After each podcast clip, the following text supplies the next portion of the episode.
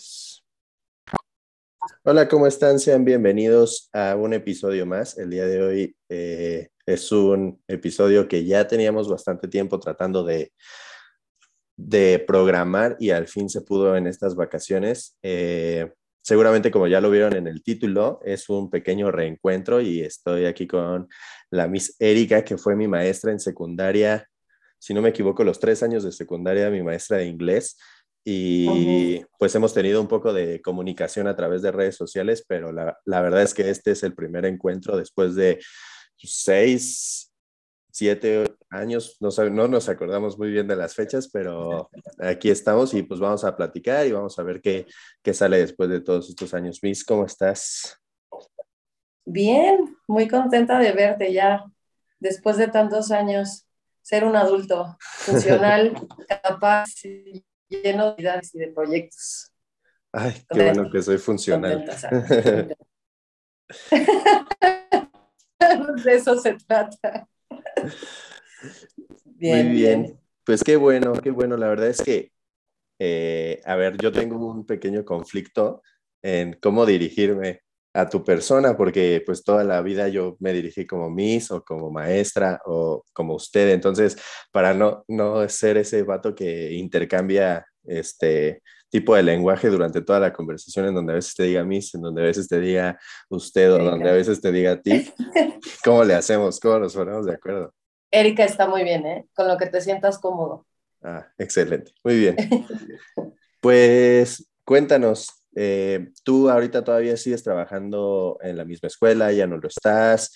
Eh, nosotros pues nos conocimos en el Colegio Williams, yo como alumno y tú como maestra, pero ahorita en tu actualidad sigues en, el Williams, eh, ¿a qué, qué, te estás dedicando? ¿Qué es lo que estás haciendo? Sí, cuando fui tu maestra era coordinadora en inglés en el Colegio Williams eh, me fui tres años a hacer una onda de consultoría educativa y volví a ser coordinadora del Bachillerato Internacional, la coordinadora académica de toda la secundaria.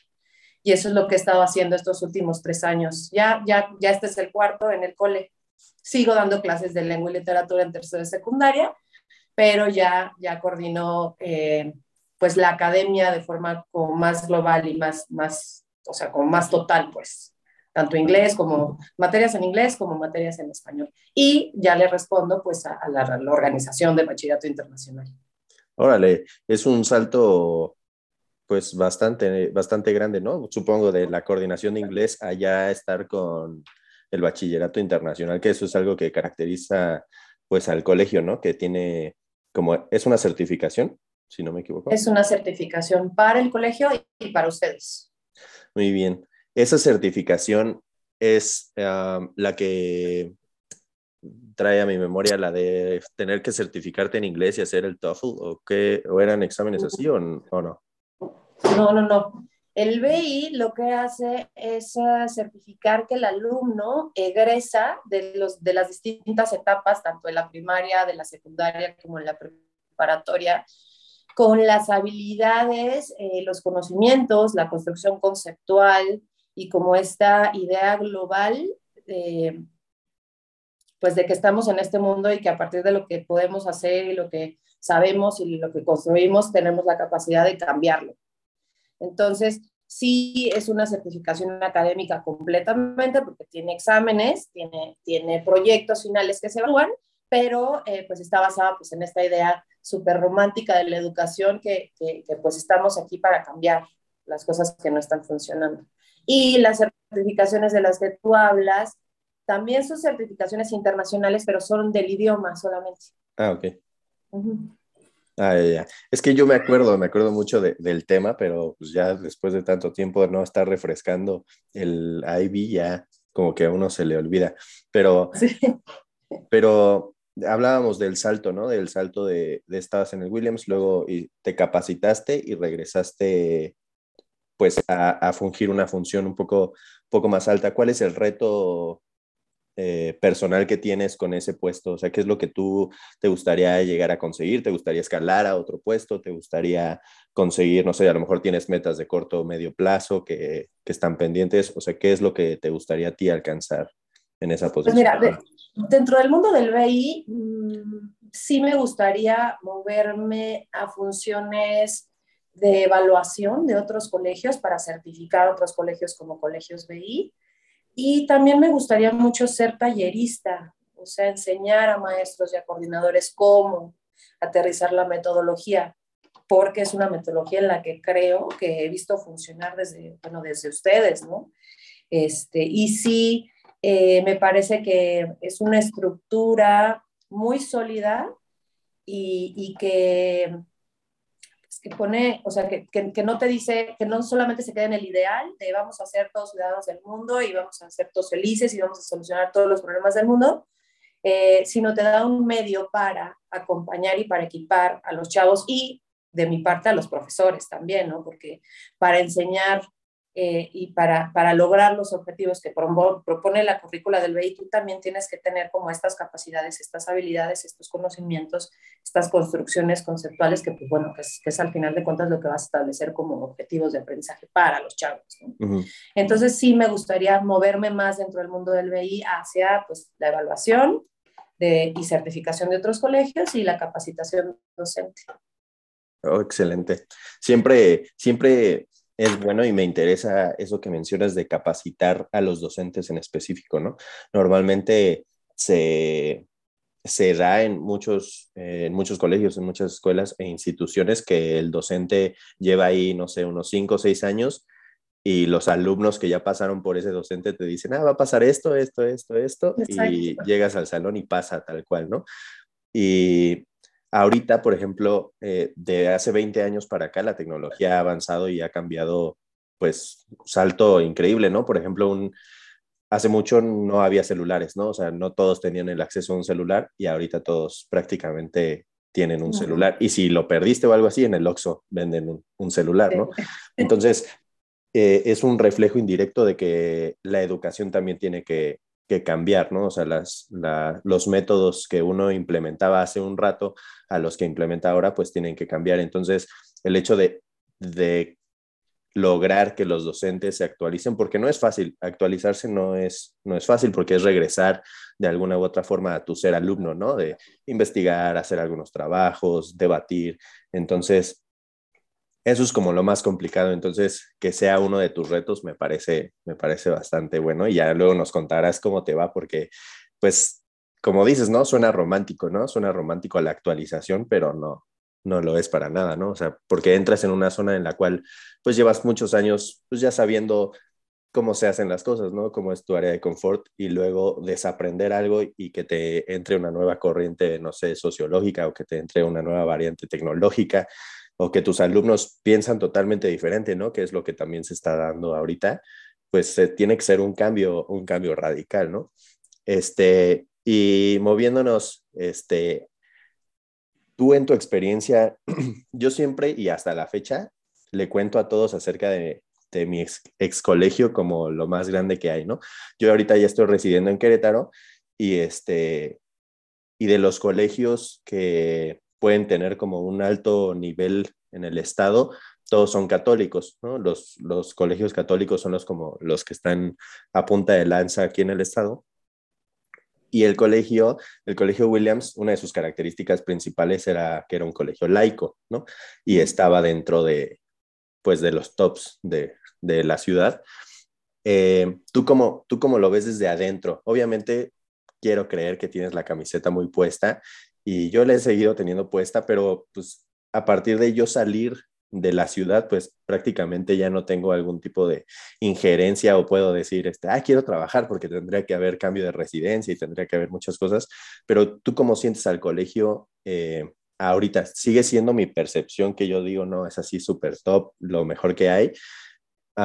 ¿O crees que está en una transición? ¿O crees que tiene diferentes áreas de oportunidad? Que, por ejemplo, supongo que ha habido mucho cambio de personal también. Eh, ¿Crees que ha mejorado? ¿Crees que está en una evolución por lo que hablamos de la tecnología, de la sociedad? ¿Cómo ves, cómo ves tú desde adentro, eh, pues el colegio sin comprometerte a nada? Pues mira, yo voy a hablar de mi experiencia a partir de que yo eh, volví como coordinadora académica en la secundaria.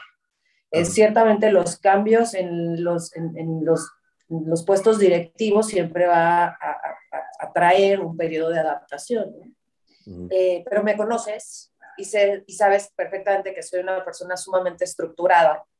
Y, y, y, a partir de eso es que puedo decirte que el colegio, la secundaria, que es la que yo dirijo, la academia que, que yo dirijo, este, pues primero, eh, independiente de que, de, de que sea BI o no, también conozco el colegio, pues cuando yo estudié la secundaria y yo también entré a los 12 años, siempre ha respetado muchísimo eh, a cada alumno, cada realidad, cada familia, y eso es muy importante. Ajá, lo que yo te puedo decir del colegio cuando yo entré a estudiar es que no hay una población homogénea ajá, que podrías encontrar en otros colegios. ¿no? Uh -huh.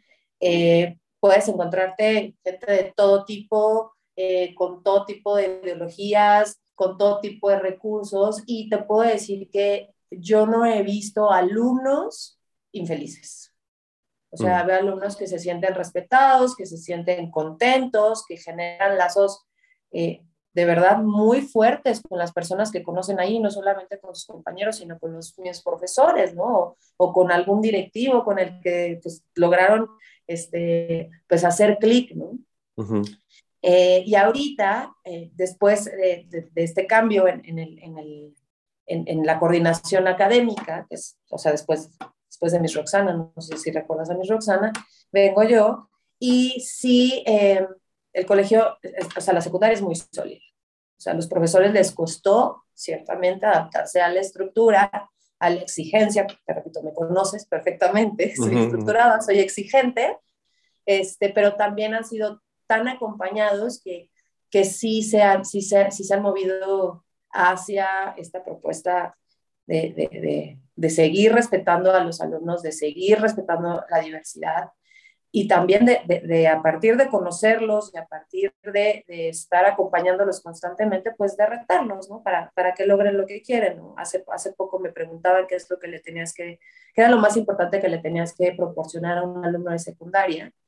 Y, y mi respuesta fue, creo que los tienes que enseñar a hacer, más que enseñar a saber uh -huh. este, cosas, este, hacerlas, porque es a partir de hacer que ellos van a pues, definir sus rumbos. ¿no? Entonces, creo que el colegio está sólido, eh, hay mucha coherencia entre las coordinaciones académicas entre, de, de, primaria hacia secundaria y secundaria hacia prepa, y entre más coherencia haya, pues va a haber como, pues, con, con muchísima mayor seguridad para que tanto los profesores estén en un en, en, un ambiente seguro, tranquilo, en el que se sientan, sientan como, potenciados también y los alumnos quieran seguir estando ahí, ¿no? Áreas de oportunidad, pues yo creo que hay, hay todo, siempre va a haber un área de oportunidad y creo que el área de oportunidad es justamente seguir dándole, o sea, como estar como, como siempre conscientes, ¿no? De, de, lo que, de lo que nos rodea y pues adaptarnos y cambiar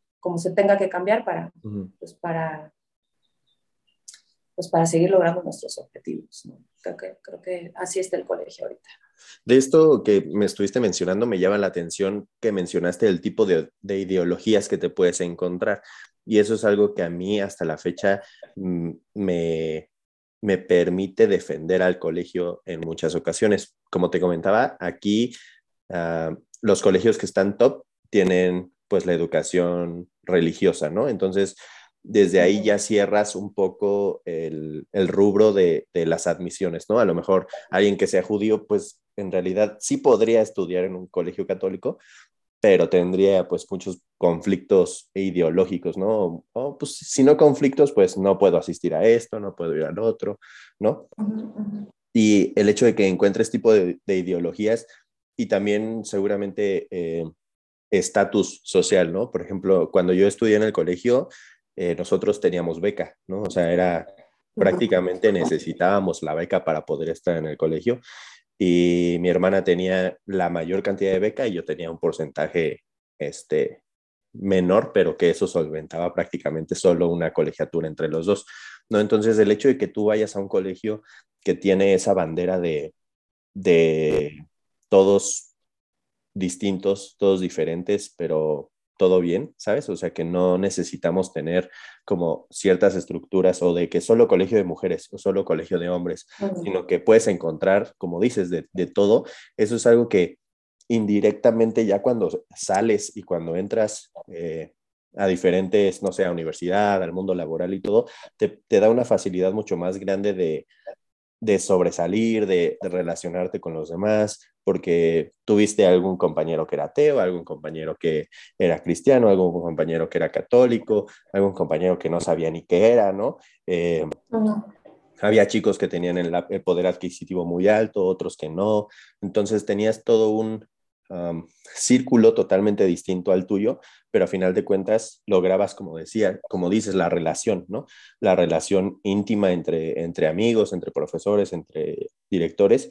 Por ejemplo, yo todavía tengo eh, amigos, pues, bien sólidos del colegio, ¿no? O sea, digo, hay veces que dices, ah, es mi amigo, pero ni hablas, ¿no? O sea, ni, ni estás al contacto, pero sí tengo amigos con los que he estado en contacto, eh, profesores en, en, tu caso, en el caso de Vic, ¿no? Que pues, sí estamos ahí en contacto. Entonces generas, generas como, pues, una identidad con todos, ¿no? Eh, esa es una característica que me gusta mucho, me gusta mucho. Y ahorita, por ejemplo, yo estoy laborando, irónicamente, en, un, en, en la prepa que es católica. Entonces, me, da esa, esa capacidad de ver qué es lo que estás, qué es lo que yo viví como alumno en un, en un colegio totalmente abierto y en un colegio que tiene sus misas, que tiene sus capacitaciones, que tiene sus reflexiones, ¿no? Que, que antes de la cena hay una misa, etcétera, etcétera, ¿no? Me permite ver ese tipo de, de pues, de paralelismo, ¿no? O sea, decir, ok, yo ya viví esto y ahora me toca vivir el otro, también hay que ver qué aprender, pero ¿tú qué opinas acerca de, un colegio laico? O sea, mm, mi papá, por ejemplo, siempre me decía que, que lo más importante era respetar la creencia de otro, ¿no? O sea, independientemente si es religiosa, si es de valores, si es de, de comportamiento, mientras no infrinja, por ejemplo, con las leyes o así, pues todo bien, ¿no? Pero tú qué opinas acerca de, esa, de ese concepto de educación laica? ¿Lo crees correcto, lo crees incorrecto?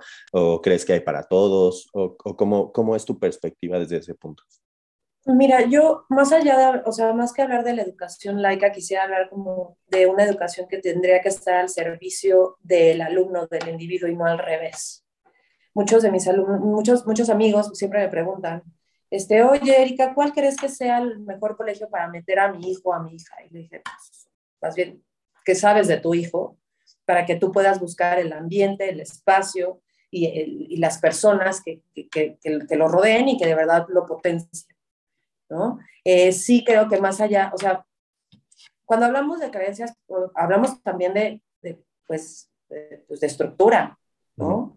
De disciplina también, ¿no? Y sí, eh, me parece que los colegios laicos generan esa disciplina y esa estructura a partir, pues, pues de la diversidad, de, o sea, más bien, no de la diversidad, sino de, de no establecer límites o de no establecer como requisito ser de una, o sea, tener esto, esto u otro dogma, ¿no?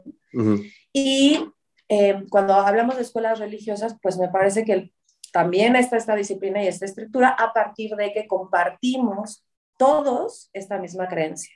O sea, yo no voy a establecer, no, voy a decir que, que, es algo bueno o malo, que una es mejor que otra, eh, siempre y cuando eh, quien decida pues pasar la mayor parte de su, de, su tiempo en ese, en ese, lugar, en ese ambiente, este, pues lo haga porque realmente está convencido y porque cree que ese va a ser el medio de lograr lo que viene después.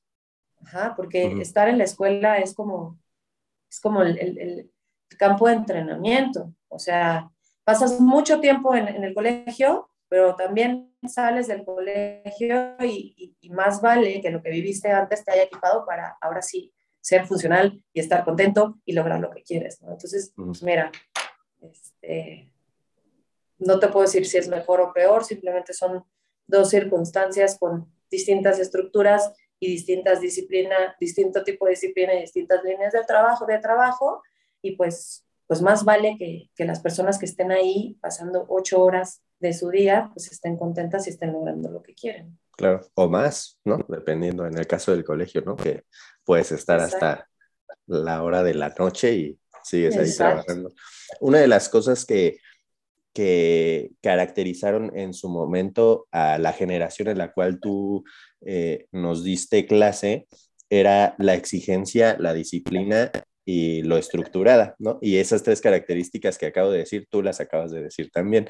Entonces, eh, yo recuerdo, eh, yo era de otro campus, yo estaba en el campus San Jerónimo y pues ya en secundaria no te queda de otra más que migrar, ¿no? Hacia, hacia el otro campus, Miscuac. Y me acuerdo muy bien cuando fue, mm, pues, como el protocolo de selección de, de inglés, ¿no? O sea, pasaba una maestra y decía los nombres, tú, ustedes se van conmigo, ustedes se van conmigo, ¿no? Y pues a mí me tocó irme contigo y yo en el campus, eh, allá, yo era de los más altos promedios de inglés, ¿no? O sea, yo era de los que destacaba. Y ya cuando se hace esa selección, em, pues yo no conocía a la mayoría, pero me empecé a dar cuenta que el nivel de inglés era alto, eh, a comparación de lo que yo tenía en, mi, en mis compañeros en el otro campus. Y, este, y me, acuerdo, me acuerdo muy bien que se, que se notó rápidamente el nivel que había en ese grupo, o sea, en el grupo de inglés nada más, no, no en el grupo de secundaria, sino en el de inglés. Mm, no sé cómo formular mi respuesta, mi pregunta. ¿Es la disciplina, la estructura y lo exigente que tú tienes como persona, como característica de persona, hasta qué punto es correcto implementarlo o exigirlo hacia tus alumnos. Es decir, en su momento tú eres de las maestras más exigentes que existía en la planilla de docentes que nosotros teníamos. O sea, era impresionante el nivel de disciplina que nos inculcaste, pero hasta dónde, hasta dónde llega ese quiero que logren esto, que logren esto, que logren esto, y voy a hacer todo lo posible para que estos chicos adquieran eso, porque había momentos muy tensos en el salón, ¿no? O sea, había momentos en donde, ya sea por calificaciones, por comportamiento, por lo que fuera, había momentos muy tensos y había momentos muy gratos, ¿no? Como en todos, pero algo que te caracterizaba mucho era pues tu exigencia, ¿no? O sea, tu exigencia en, todo momento. De, ese, de esos años atrás al día de hoy, ¿piensas igual? ¿Piensas que es, que es lo mismo llegar a, a exigir o sea, llevarlos, pues no sé si al límite, pero sí llevarlos a un punto en donde no están en una zona de confort para adquirir la disciplina? ¿Piensas igual? Pues mira, siempre es importante retar, todo el tiempo. Em, sin embargo, creo que la, cuestión con ustedes es que fue muy peculiar. Yo los agarré desde primera de secundaria y justamente en esta onda de adaptación de la secundaria, de la primaria a la secundaria y luego de campus a campus, eh, sí es un, era un cambio importante y me parecía que lo que ustedes tenían que, obtener en primera y secundaria primero eran hábitos, hábitos para llegar temprano, para entregar la tarea, porque me acuerdo que era súper estricta con eso, tenían que llegar temprano. Ajá, Y era, tenían que entregar la tarea en el momento en que se tenía que entregar la tarea. este, y luego pasar a segundo de secundaria, eh, pues a partir de lo que habían cambiado y de lo que habían adquirido, pues era soltar un poquito. Y bueno, ya en tercero, la verdad es que ustedes iban solos. Yo, yo metí poquito la mano, pero sí siento que, que, que sí fui muy exigente con base en lo que yo creía que ustedes necesitaban. Y ahorita, eh, ahorita justamente estaba platicando con, con mis profesores y lo estaba capacitando sobre em, qué tanto invadimos eh, o qué tanto definimos el camino de nuestros alumnos, más allá de darles la oportunidad de que ellos definan dónde están y qué es lo que necesitan para seguirse moviendo. Estamos hablando de una cosa que se llama educación mínimamente invasiva, ¿no? de cómo es que de verdad que generas espacios para que ellos sean y para que ellos tomen decisiones. ¿no? Y creo que eh, a diferencia de, de aquellas épocas quien tomaba mucho las decisiones era yo. Yo decía, a ver, es esto, con esto van a aprender esto, van a aprender aquello, ¿no? Y lo van a aprender de esta forma. Entonces, sí creo que las cosas han cambiado, aunque sigo creyendo que sí hay que ser demandante, porque a veces ustedes no se dan cuenta de, pues, de lo que necesitan y de lo que los va a ayudar a lograr otras cosas más allá de entregar una tarea a tiempo, ¿no? O sea, el mundo, se, se el mundo gira alrededor de horarios y alrededor de, de, de, muchas cosas que permiten que funcione. Por ejemplo, ahorita, ¿qué hubiera pasado si yo entro a la una y cuarto y no a la una? Uh ¿Entiendes? Este, y no tanto por, porque ah, tiene que ser a la una, sino que sea a la una y que la gente llegue a tiempo te permite lograr algo más allá.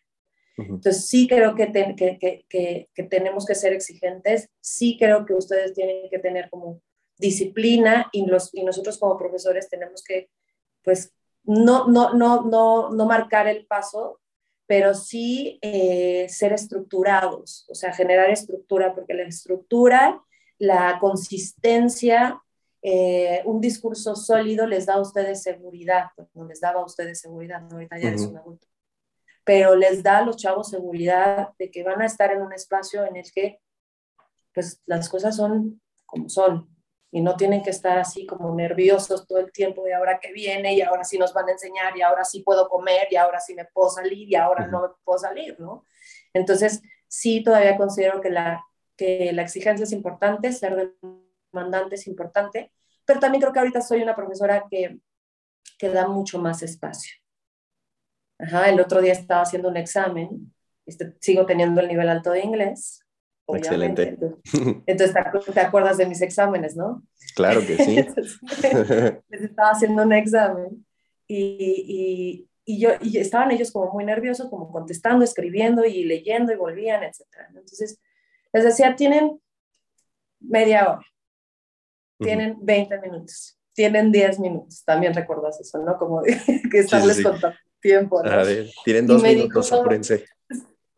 Y me dijo una de mis alumnas, es que, Erika, ¿cómo esperas que demostremos, que te demostremos que somos buenos en una hora y media? Y lo que le dije, le dije, yo, es que no me lo tienen que demostrar a mí, o sea, y más que pensar en el tiempo, piensa cómo es que la respuesta que le vas a dar a esa cuestión va a, va, va a demostrar el estándar, porque el estándar no lo estoy poniendo yo, el estándar lo está poniendo el BI, lo único que estoy haciendo yo es planteándote cuestiones, cosas que te van a llevar a demostrar si estás aquí o estás allá. Entonces, sí, sí me estoy moviendo hacia eso, ¿no? A darse cuenta que los estándares y las líneas no las pongo yo. O sea, las líneas están, o sea, eh, y aparte otra, otra cosa súper importante de la educación BI es que al no etiquetar al alumno, tú no vas a encontrar en ninguna rúbrica de evaluación soy bueno o soy malo.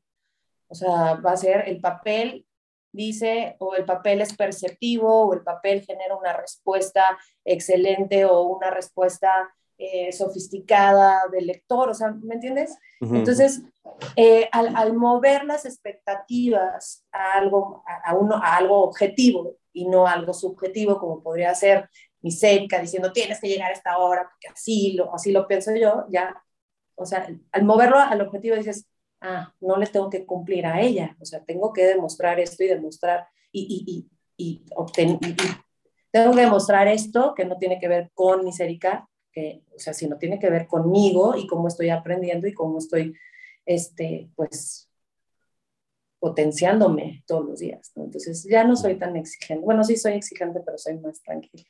Ya no me enojo tanto, ya no me enojo tanto.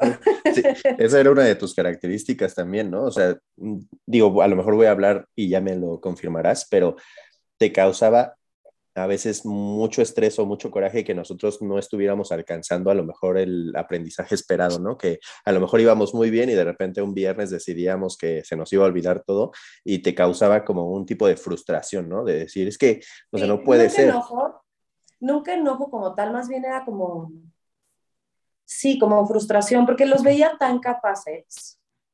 O sea, pero muy en, muy en bruto, ¿sabes? O sea, como todavía que faltaba que se les, o sea, como lijar y como limar ciertas, ciertos edges de ustedes, ¿no? Y que de pronto no sucediera así de, híjole, otra vez, porque me, me, me, sentía tan responsable de ustedes, tan, tan responsables de ustedes y de que de verdad ustedes lograran lo que querían, eh, pues que sí, de, de, pronto decía, híjole, ¿ahora cómo le hago? Porque iban muy bien y ahora no me trajeron la tarea 11, o sea, sí, sí era como, sí era como frustrante. Y tiene que ver con, que me sentía responsable de ustedes, la verdad.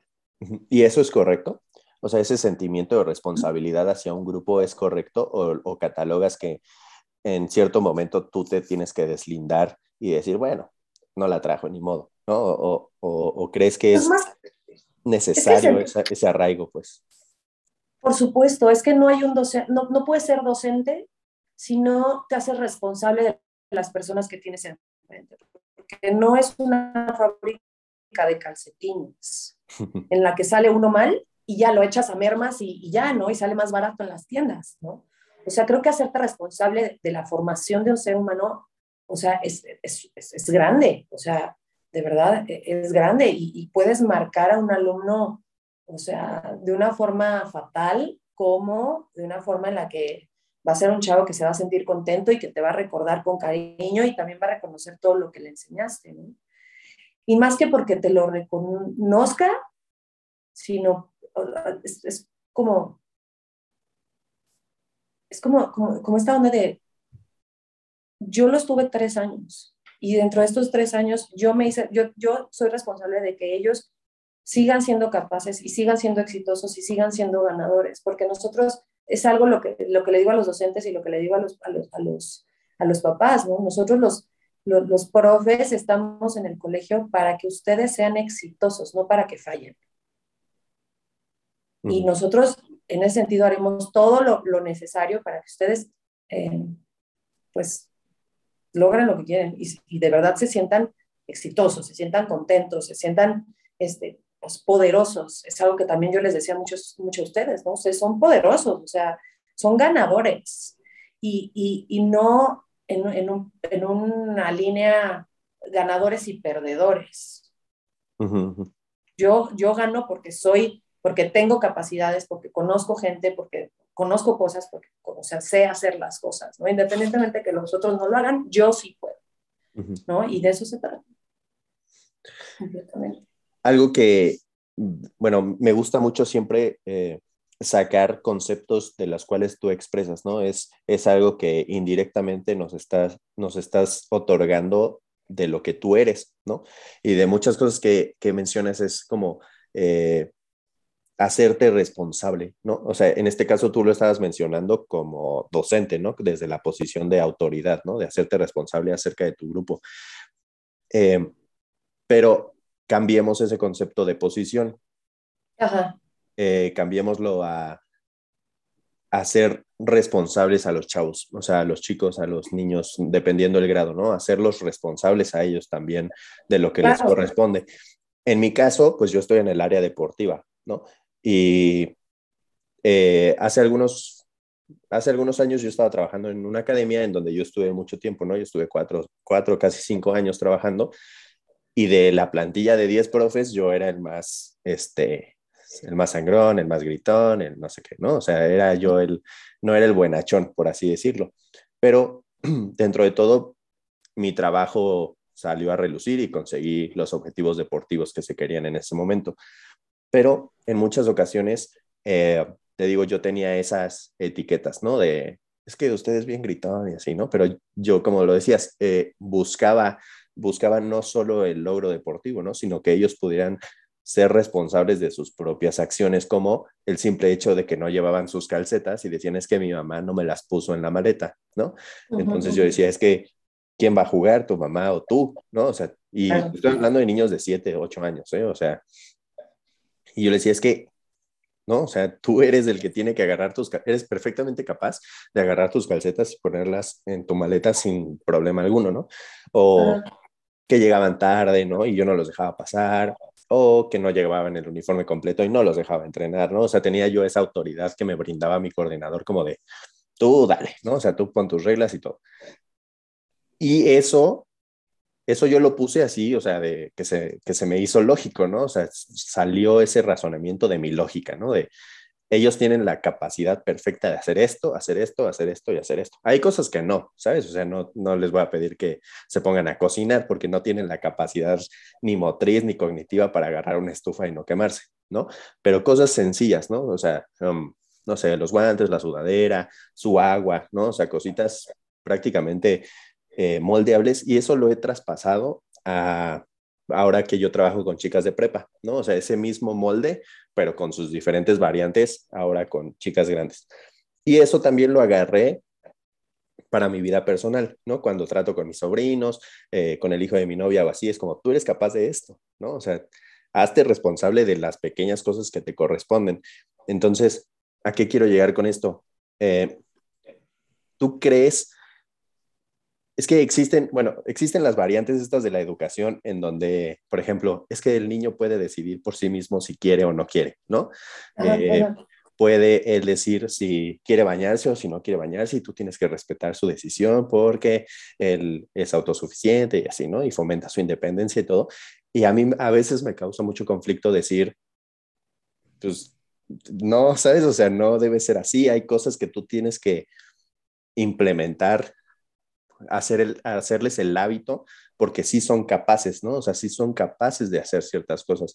Entonces, cuando hablamos de docencia y cuando hablamos de todo esto, obviamente en un salón de clases, pues tu responsabilidad es como tus útiles, tu tarea, eh, aprender, estudiar, etcétera, ¿no? Pero si traspolas eso a, los hábitos cotidianos de cuando salen de la escuela y están con su mamá, eh, cuando están con sus tíos, cuando, o sea, ¿tú crees em, que sí es necesario que nosotros agarremos y seamos tan tajantes así como lo fui yo en su momento? Es que tú puedes, o sea, no necesitas la ayuda para tu agujeta, a ver, aprende, pum, pum, pum, y ahora hazlo tú, ¿no? Y no de, ay, es que saliendo yo de la escuela, ya, o sea, a mí se me olvidó todo lo que fui capaz de hacer dentro del salón de clases, ¿sabes?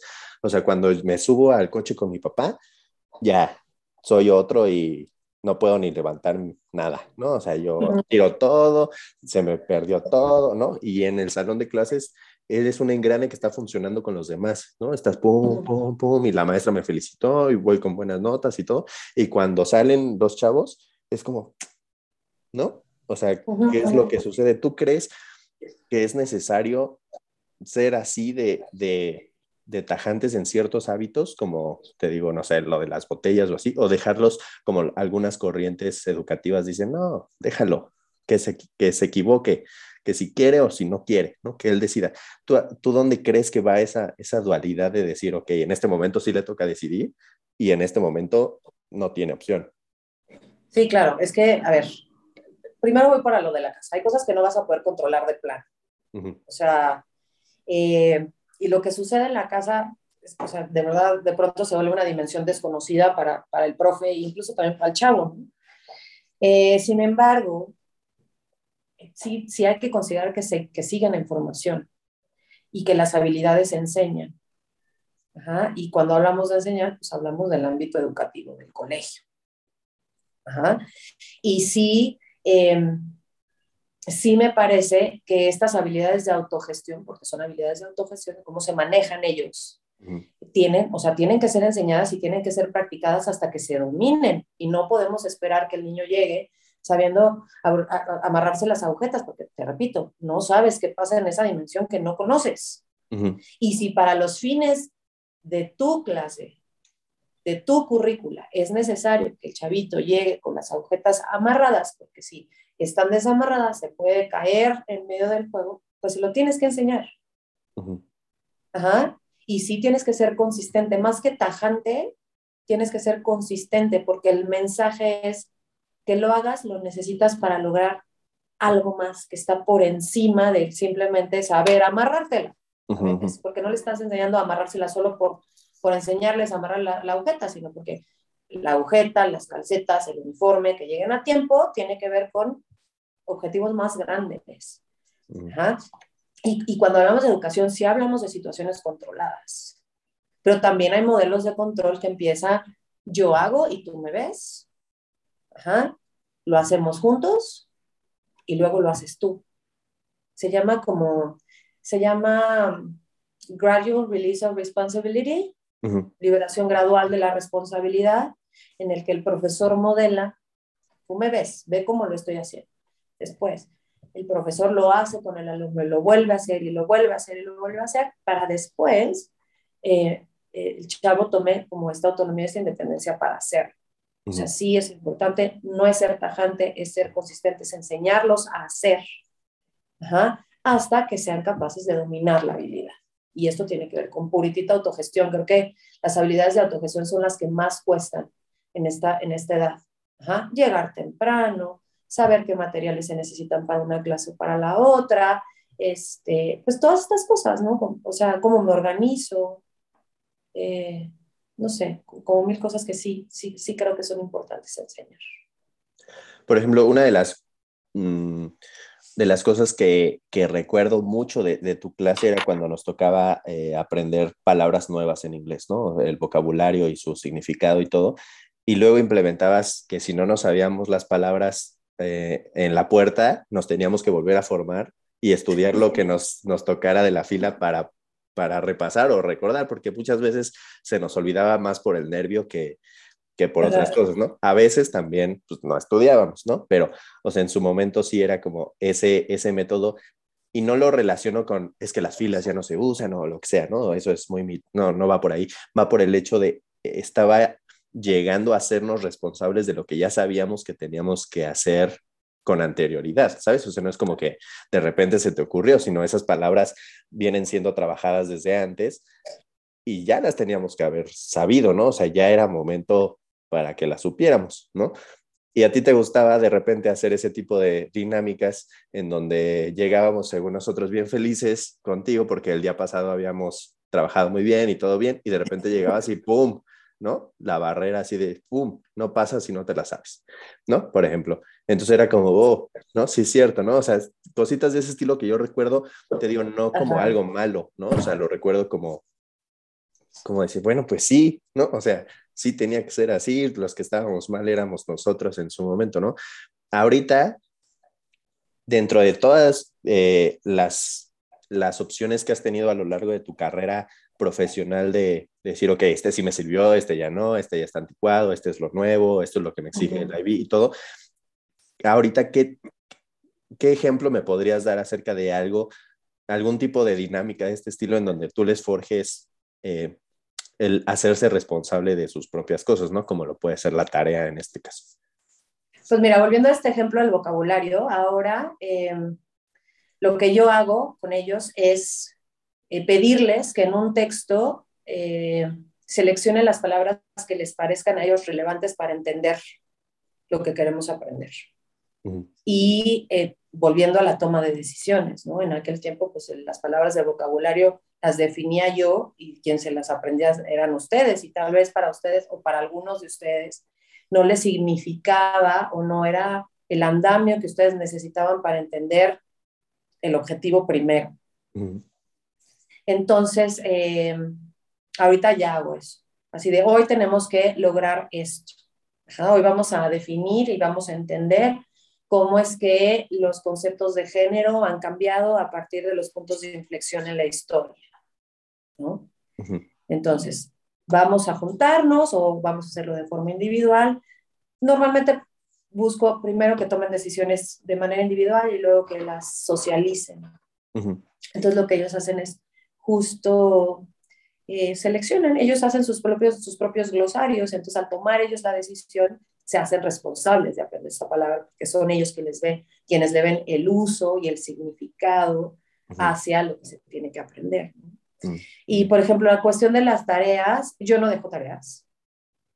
Eh, no, no dejo tareas justamente porque al no poder controlar lo que sucede afuera, prefiero alentar mis procesos y que todo suceda en el salón, acompañado y mediado por mí, que soltarlos y no saber el outcome. Aparte de que, mira, sí creo que con la pandemia, que ha sido un punto importante para que la educación cambie, nosotros nos tuvimos que adelantar años en tecnología, ¿no? Esta onda de dar clases a distancia, este, pues era lo que pues igual iba a pasar en muchos años, ¿no? Eh, y ahora con la pandemia pues nos, nos, tocó adelantarnos.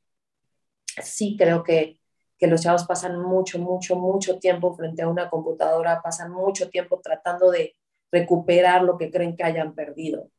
Entonces sí busco y sí es algo que le pido a los profesores que no dejen tarea, que vivan los procesos con sus alumnos en el salón de clases. Y si hay algo, por ejemplo, algo que les digo a los alumnos, a ver, mañana vamos a hacer esto, ¿no? si quieren y si tienen el tiempo, búsquenme una noticia sobre esto. O sea, pero no, no, no recargo eh, las experiencias de aprendizaje en la tarea, ya no dejo tarea. Órale, ese es un cambio muy radical.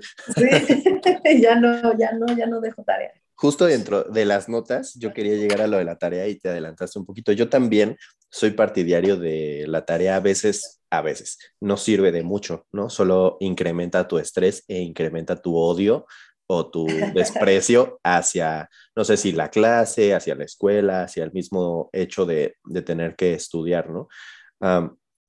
y yo, por ejemplo, uh, estoy presenciando por, eh, el ejemplo con el hijo de mi novia que a él sí le dejan tarea y luego dejan tarea que yo digo, es que esto realmente para qué, ¿no? Y yo soy una persona que reto mucho a las personas en general, ¿no? O sea, a lo mejor no hacia su persona, así eh", ¿no? Pero en mi mente digo, a ver, ¿esto para qué? ¿No? O sea, esto no sirve de nada, nada más estoy haciendo esto por cumplir un protocolo que se va a terminar refundiendo en una carpeta, por ejemplo, ¿no? Em, pero dejan tareas, no sé, cualquier cosa, ¿no? O sea, una manualidad bien compleja que, que termina no haciéndola el niño, sino terminamos todos metiéndole mano para cumplir, ¿no? Cumplir con el protocolo. Entonces, mm, pero tengo un sentimiento encontrado y me gustaría eh, que me des tu opinión.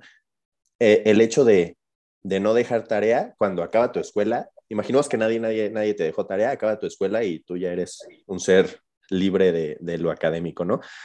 No sé y dudaría que haya personas que sí le dediquen tiempo extra como a buscar algo o a repasar, o creo que no son todos. Pero ¿qué pasa como en modelos educativos distintos en donde la escuela acaba a la una de la tarde y tienen de una a, a diez y estudian, estudian menos horas en el colegio que lo que están fuera? O sea, eh, aquí en Querétaro se da mucho que sales en el coche a las 12 y hay escuelas públicas que ya acabaron, ¿no? Entraron a las 8 porque hacía un buen de frío en Querétaro y el gobierno decidió que era hasta las 8, salen a las 12 y luego todo ese tiempo está pues puesto en su decisión, ¿no? Hay, hay personas que se van a su casa y son felices con sus papás, hay personas que van a hacer, no sé, algunas delincuencias o, o se la pasan en la calle y aprenden hábitos distintos, ¿no? O sea, hasta dónde decir no voy a dejar tarea para que sean y aprendan a hacer de otras formas, ¿no? O sea, que no, que no odien el estudio, pero hasta dónde decir, son 100% libres y no tienen que generar o tienen que hacerme esto para seguir como en la dinámica de, aprendizaje independiente, ¿no? Porque aquí tú dices, los llevo de la mano, están conmigo, eh, reduzco el, el, proceso, lo hago un poco más lento para que ellos puedan ir aprendiendo, pero hasta dónde es, llegan a la universidad y ahí sí te dejan tarea y como en tu secundaria y en tu prepa no acostumbraban eso, es como adquirir un hábito totalmente nuevo en donde tienes que escribir un ensayo de 10 páginas y como nunca lo hiciste en tu tiempo eh, libre después de escuela, pues tienes que adquirir ese hábito desde cero, ¿no? A comparación que si dejaras como esos pequeños destellos de, ok, hazme un ensayo, ¿no? O ve una película y hazme un análisis, que era mucho de lo que nos dejabas, ¿no? O eh, lean Shakespeare y díganme qué entendieron al otro día, ¿no? O sea, ese tipo de cosas. ¿Cómo ves esa, esa balanza? Es que aparte, o sea, esto es un, un debate como, como muy particular. Primero, la educación pública contra la educación privada. que, eh, o sea, dista o sea, muchísimo una de la otra, o sea, de verdad, no, o sea, vuelvo a este ejemplo de la pandemia, o sea, la calidad de educación que obtuvieron, yo, yo hablo del Williams. Sí, sí. Los alumnos del colegio Williams durante pandemia, yo, yo te digo, fue demandante también, fue rigurosa, los chavos estuvieron conectados, o sea, seguimos la currícula como estuvo, como la establecimos a principio de año, ¿no? Eh, y los chavos de, o sea, que tuvieron, que están en un contexto de educación pública, pues sí creo que hay lagunas importantes, por eso el gobierno está tomando tantas decisiones como alargar este, los, o sea, el, calendario escolar por días, por días, y está comprobado que no, o sea, no, no, no aprendes más por estar en el colegio más. Una semana más, dos semanas más. Eso, sí, claro, somos el país que tiene más días de clases. O sea, así te lo digo, de los que tienen más días de clases. Y otra es que eh, la diferencia que existe entre las metodologías de educación media y las de educación superior. O sea, normalmente, te lo digo, yo acabo de tomar un, no acabo de tomar, hace tres años tomé un diplomado de Derecho Ambiental y a mí me daban, me daban clase abogados, no maestros. Sí. O sea, de verdad, o sea, eran las, fueron las peores clases que tomé en mi vida y también me conoces, yo levanté la mano y le dije a una, es que no aprendí nada, no he aprendido nada de lo que me estás diciendo ni de cómo estás planteándome las cosas. Porque de pronto creemos que porque te conviertes en un adulto o porque estás en la universidad, eh, ya, no, ya no necesitas aprender. Ajá, ya como, como, como maestro ya no tengo que fijarme en las formas en las que aprendes para, para que aprendas, ¿sabes? Entonces, tenemos educación pública contra educación privada y luego educación media superior con educación superior. Ajá. Por eso es importante eh, pues tener esa coherencia y eso es lo que hace el BI, por ejemplo. Sigue una misma línea metodológica hasta la prepa.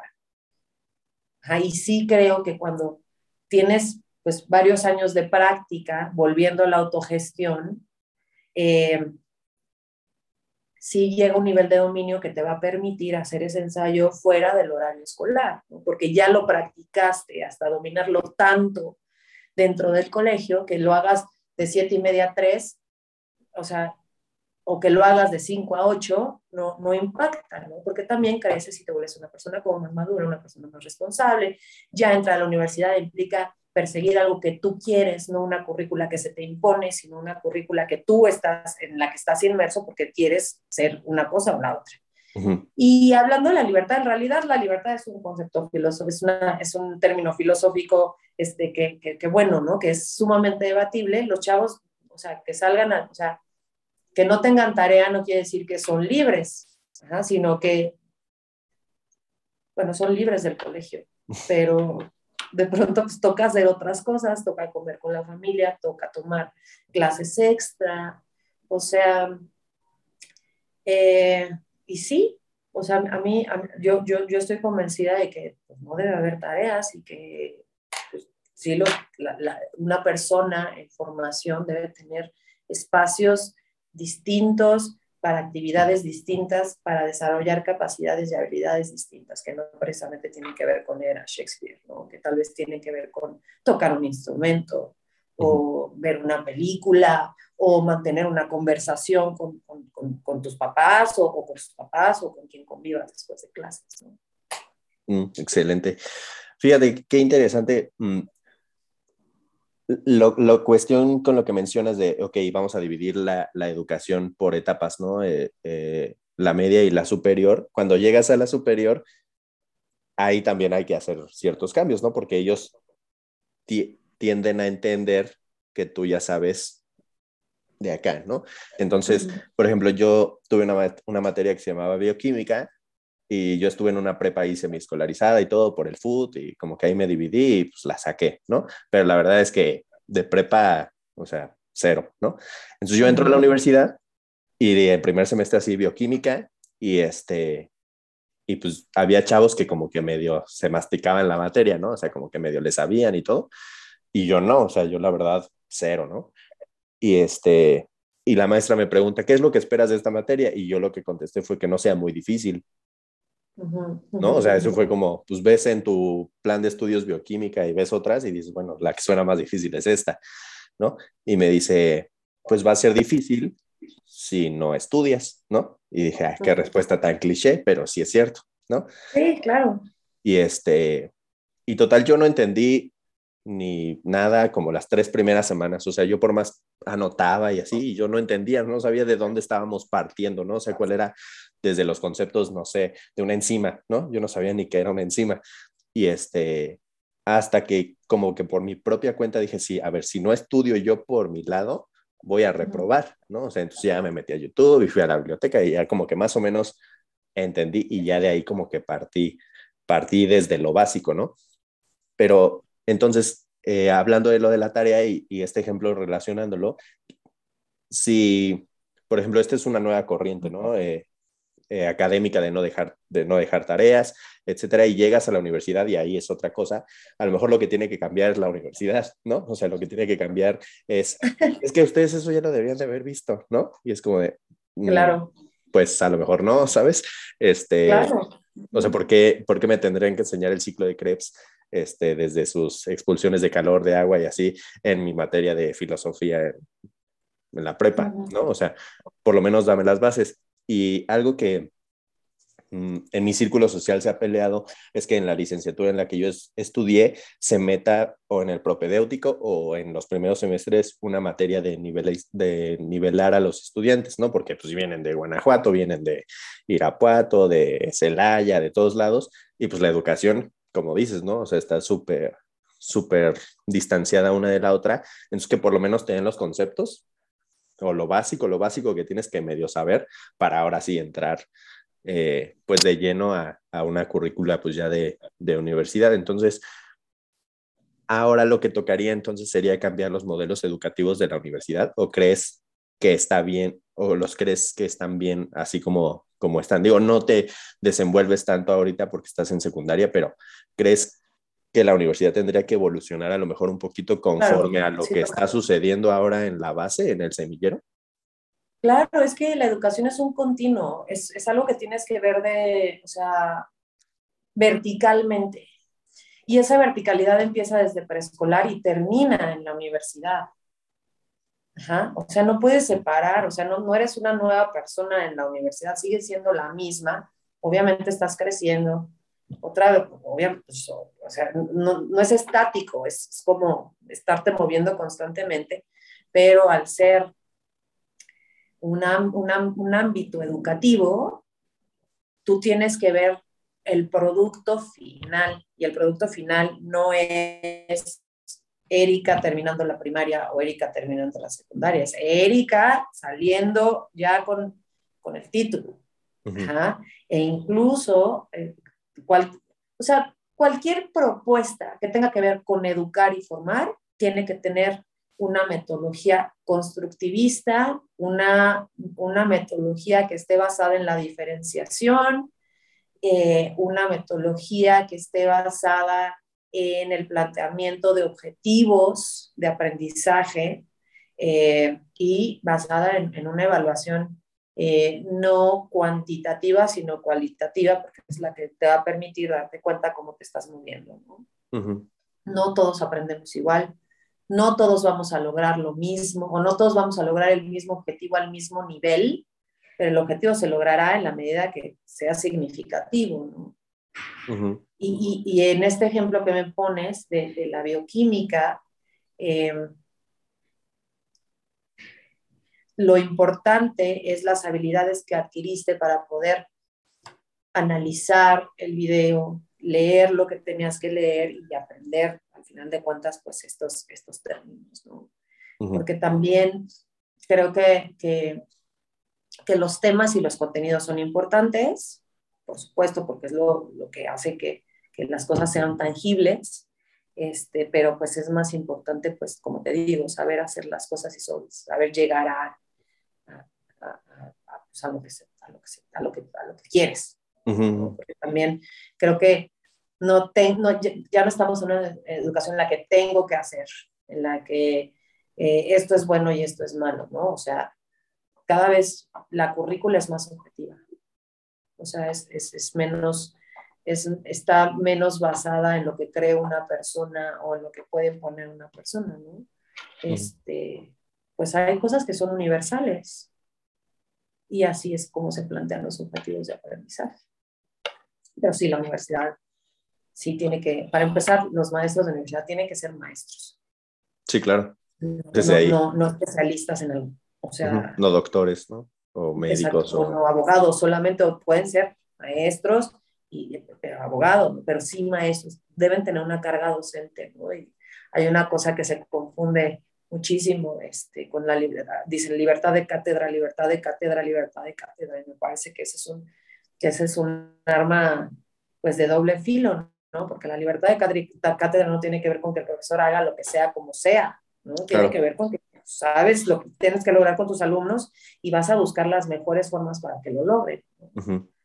Porque, pues créeme, yo pasé seis meses en ese diplomado y me quería morir, o sea, no aprendí nada. Y sí, me tocó estudiar como burrito para sacar el promedio y me dieran el diploma. Claro. y eso no está bien. Y eso no tiene que ver con que lo tomara a los 35, lo tomara a los 12. Tiene que ver con que si estoy ofreciendo una estructura que tiene que ver con educación, pues tiene que haber metodología, ¿no? Claro. Y así fue.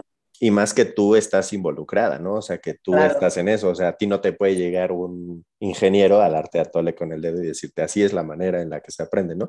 Y, o sea, las diapositivas, ya me imagino, ¿no? O sea, diapositivas de PowerPoint como siempre, que eso es algo que a mí me estresa mucho, que lo único que existe es PowerPoint, al parecer. Y las estas de texto así, ¿no? Y sí, no, Sí, y, la buscas y está copy-pasteado de algún lado, seguramente. Entonces, sí, eso es algo que, que, que pasa, ¿no? Y que habría que ir cambiando, pues desde las bases, ¿no? En este caso, no sé, supongo que es un proceso muy largo en donde eh, alguien, por ejemplo, que esté en el proceso de en la prepa y esté a punto de salir de la universidad y luego se vuelva un profesional, va a saber y va a tener las herramientas que yo no, pues es que se aprende más chido así, ¿no? O sea, es mejor así. Entonces, si en algún momento alguno de ellos eh, cae en, la docencia, pues ya establecería poco a poco estas nuevas metodologías, ¿no? Y las nuevas corrientes. Pero vamos, vamos a terminar y hay algo que, que me gusta de lo que dices, que es afuera del aula y pueden haber actividades distintas, ¿no? Y no todos aprenden igual ni todos tienen las mismas capacidades, ¿no? Eh, el colegio es algo que, que, ofrece mucho, es uno de los, pues no sé si el, uno de los grandes distintivos, pero yo lo catalogaría así, que después de tu clase académica de aula, tienes una variante muy amplia y un abanico muy amplio de decisión ahí mismo de poder hacer X, Z o Y, ¿no? Nadar, bailar, robótica. Digo, no sé si siguen existiendo, yo esperaría que sí, ¿no? Este, Y eso es algo que, que, dentro de lo que yo recuerdo de la formación es lo que más me dejó. a lo mejor no me acuerdo mucho de, de, mi clase de español en cuanto a los términos y en cuanto a que este es el subjetivo y este es el adjetivo y así, ¿no? O de matemáticas, de la fórmula general y todas esas cosas, a lo mejor como no fue ya mi área de especialización, pues yo partí hacia otro lado, pero lo que sí recuerdo mucho y lo que me dejó mucho es todo lo que se hace alrededor del salón, ¿no? O sea, fuera de eh, los, estos, eh, One Act Play, los performance, eh, las actividades deportivas, las competiciones deportivas, um, lo de la Jusco, ¿no? Todo esto de los animales, etcétera, etcétera, las plantas. Um, ¿Tú cómo lo ves ahora teniendo ese, esa evolución desde desde esos años hasta ahora, que ya, por como tú dices, la, la, currícula se ha vuelto más objetiva, los criterios de evaluación se han vuelto más objetivos. Em, ¿Cómo ves esa, esa parte de tener, aparte de tu aprendizaje dentro de un salón, que tengas aprendizaje de teatro, que tengas aprendizaje de cómo pintar un canvas enorme, ¿no? O sea, ¿cómo ves todo eso y si sigue siendo algo que caracteriza lo que se hace en el colegio? A mí me parece que es lo que tiene que suceder.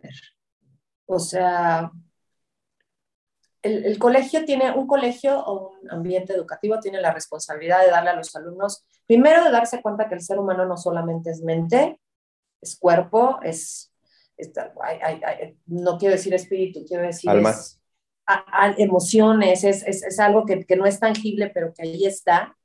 Este, y eh, sí los colegios tienen la, responsabilidad de darle a los alumnos estos espacios controlados, vigilados, estructurados, en los que también puedan experimentar otras cosas. O sea, y creo que el colegio, especialmente el departamento de inglés, ha sido muy acertado en darle a los alumnos otros foros, porque no todos somos, o sea, yo, soy, yo era bien matada en la, en la, en la en la secundaria, ¿no? Y yo nunca me hubiera parado en un, en, un escenario para nada, ¿no? Pero así soy yo. Pero yo no sé si el que estaba al lado de mí, al, dar, al, solamente tener la opción de la escuela, la escuela, la escuela y lo académico y lo académico, pues, o sea, hubiera estado sufriendo, ¿no? Entonces, que el colegio diga, aprendes aquí, pero también aprendes acá, en este foro, en este, en, este espacio, es acertado y me parece que es lo responsable y es lo que todas las escuelas tendrían que hacer.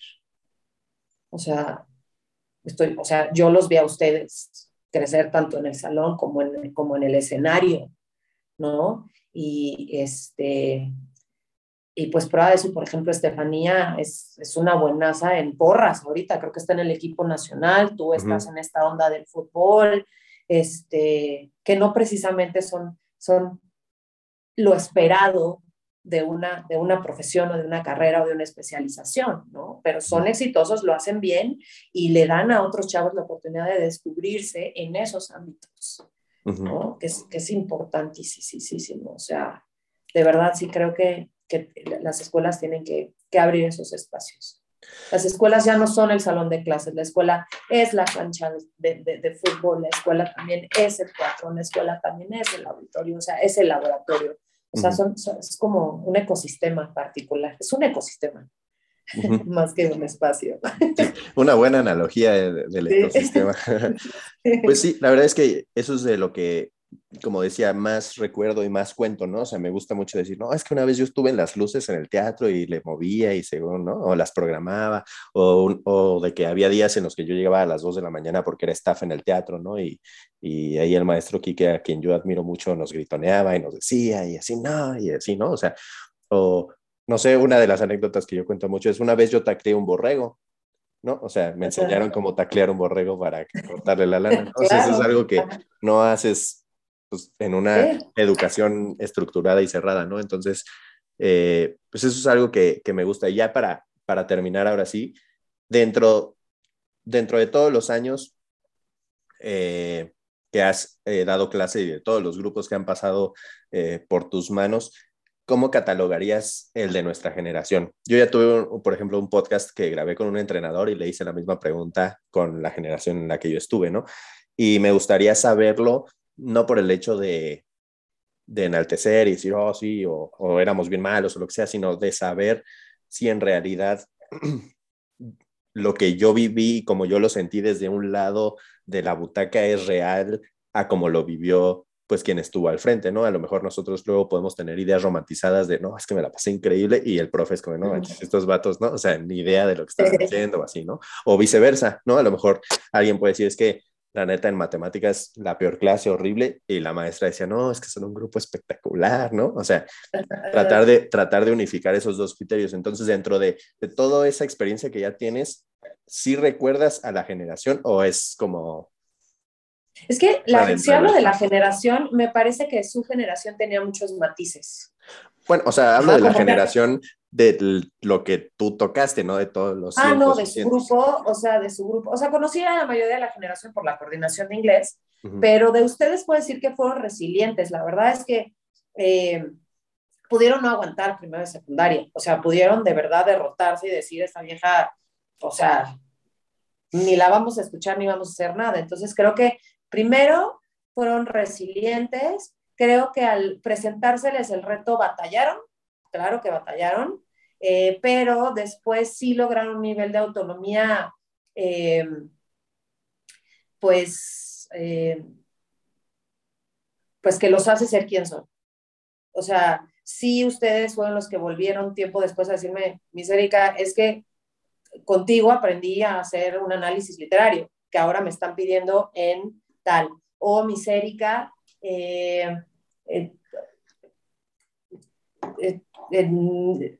contigo, o sea, a partir de lo que aprendimos contigo, me pudieron meter en este grupo de avanzados en la preparatoria en la que elegí, ¿no? Entonces creo que, que al ser resilientes y al responder al reto de forma abierta, les permitió, número uno, empezar a tomar decisiones, porque sí llegó un punto en el que quien llevó todo fueron ustedes.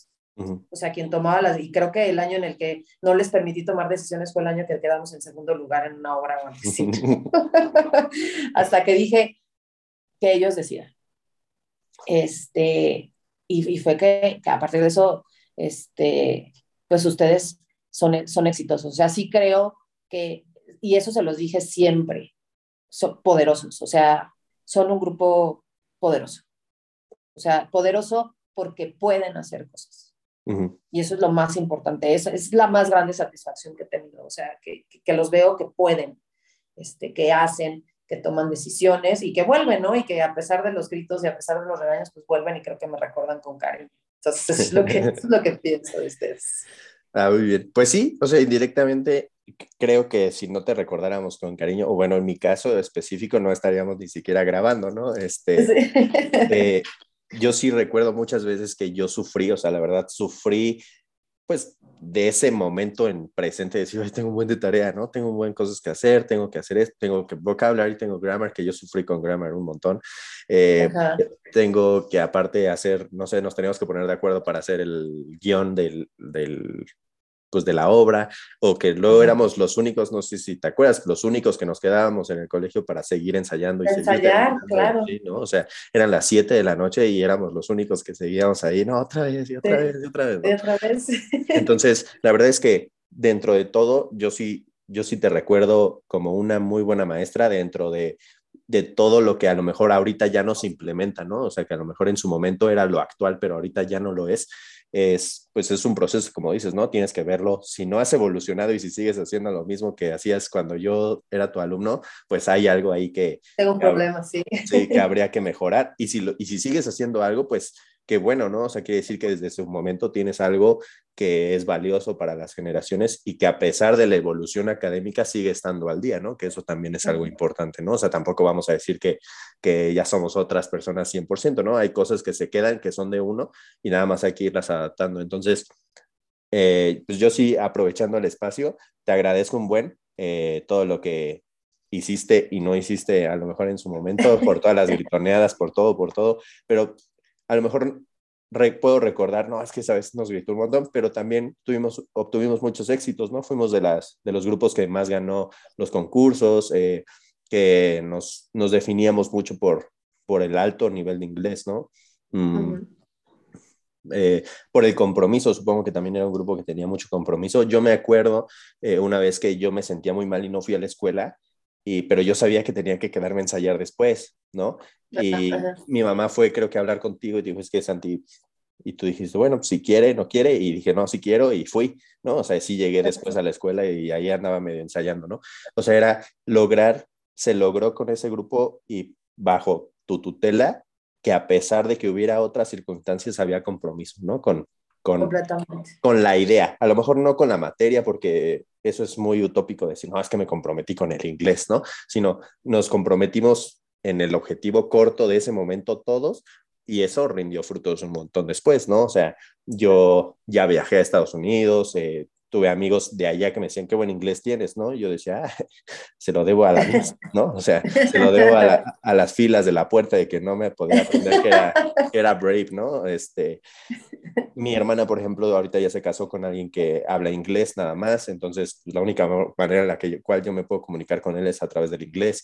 Eh, en agosto me fui a Nueva York yo solo, ¿no? O sea, agarré mochila y dije, vámonos una semana a ver qué sucede y aguanté, ¿no? Digo, a veces decía, ah, ¿por qué no vine con nadie, no? Pero, pero es, es algo que te da mucha, muchas herramientas y lo único que yo recuerdo de, de, esos, de esos años, que fueron tres años eh, completos, fue pues muy bueno. La verdad es que no tengo, es de esas cosas que suceden que en el momento presente dices es que no puede ser que haya tanta exigencia, ¿no? O sea, yo veo a los de los otros niveles de inglés y se le están pasando súper bomba y no hacen nada y yo estoy aquí haciendo un buen de cosas y pasan los años y ahora entiendo, ¿no? Ahora entiendo y agradezco y seguramente, como dices, muchas de las cosas que yo he tenido que resolver en mi vida normal han sido por ciertas habilidades que puso el colegio y muchas puso tu materia. Entonces, eh, me da mucho gusto verte, me da mucho gusto saber que, has avanzado en, tu carrera profesional. Me da gusto saber que sigues teniendo más aspiraciones. Me da gusto saber que también te quejas de, de los que no dan clases bien, que eso nos puede identificar mucho. Este, y pues agradecerte el tiempo y pues nada, la verdad es que muy agradecido y muy contento con esta plática. Creo que estuvo muy, muy amena y muy interesante aparte. Sí, Muchas gracias a ti, de verdad. Perdón por hacerla larga, pero la verdad es que no me da la vida a veces en, la escuela, pero ayer que me escribiste dije, sí, ya, ya se fue. Pero no, gracias a ti, de verdad. Me da gusto verlos todos adultos. Todos adultitos. Eso es, ha de ser una, una sensación muy rara. No me ha tocado porque, o sea, yo tenía, los niños con los que más he tenido tiempo tenían 6, 7 hace unos cuatro años y ahorita ya tienen 12, ¿no? Entonces, como que ahí voy. Pero supongo que cuando ya los vea así súper adultos, voy a decir, caray, ¿qué pasó? Va a ser así de wow. Pero bien, bien, va a estar muy contento. Sí, pues nada, agradecer de tu tiempo también. Eh, ahora también tengo en retrospectiva porque me decías, es que tengo mucha chamba, tengo mucha chamba, pues tener una coordinación tan grande eh, implica mucha responsabilidad, te deseo mucho éxito y qué, qué bueno que sigues con, con tus características que, que, te definen como persona, ¿no? Disciplina, estructura y todo. Hablando del ámbito profesional, ¿no? Te deseo el mejor de los éxitos, que logres escalar todo lo que tengas que escalar en tu carrera profesional y pues cualquier cosa que necesites del fútbol, aquí, aquí ando. Es contigo. seguro, seguro, San. Seguro, seguro. Bueno, pues con eso terminamos. No sé si tengas algún último pensamiento que quieras compartir y si no, pues ya con eso. Eh, no, creo que ya, ya, ya dije mucho. Ah, muy bien. Bueno, entonces con eso terminamos el episodio de hoy. Espero que te haya gustado y esto fue Sin Papelera. Bye.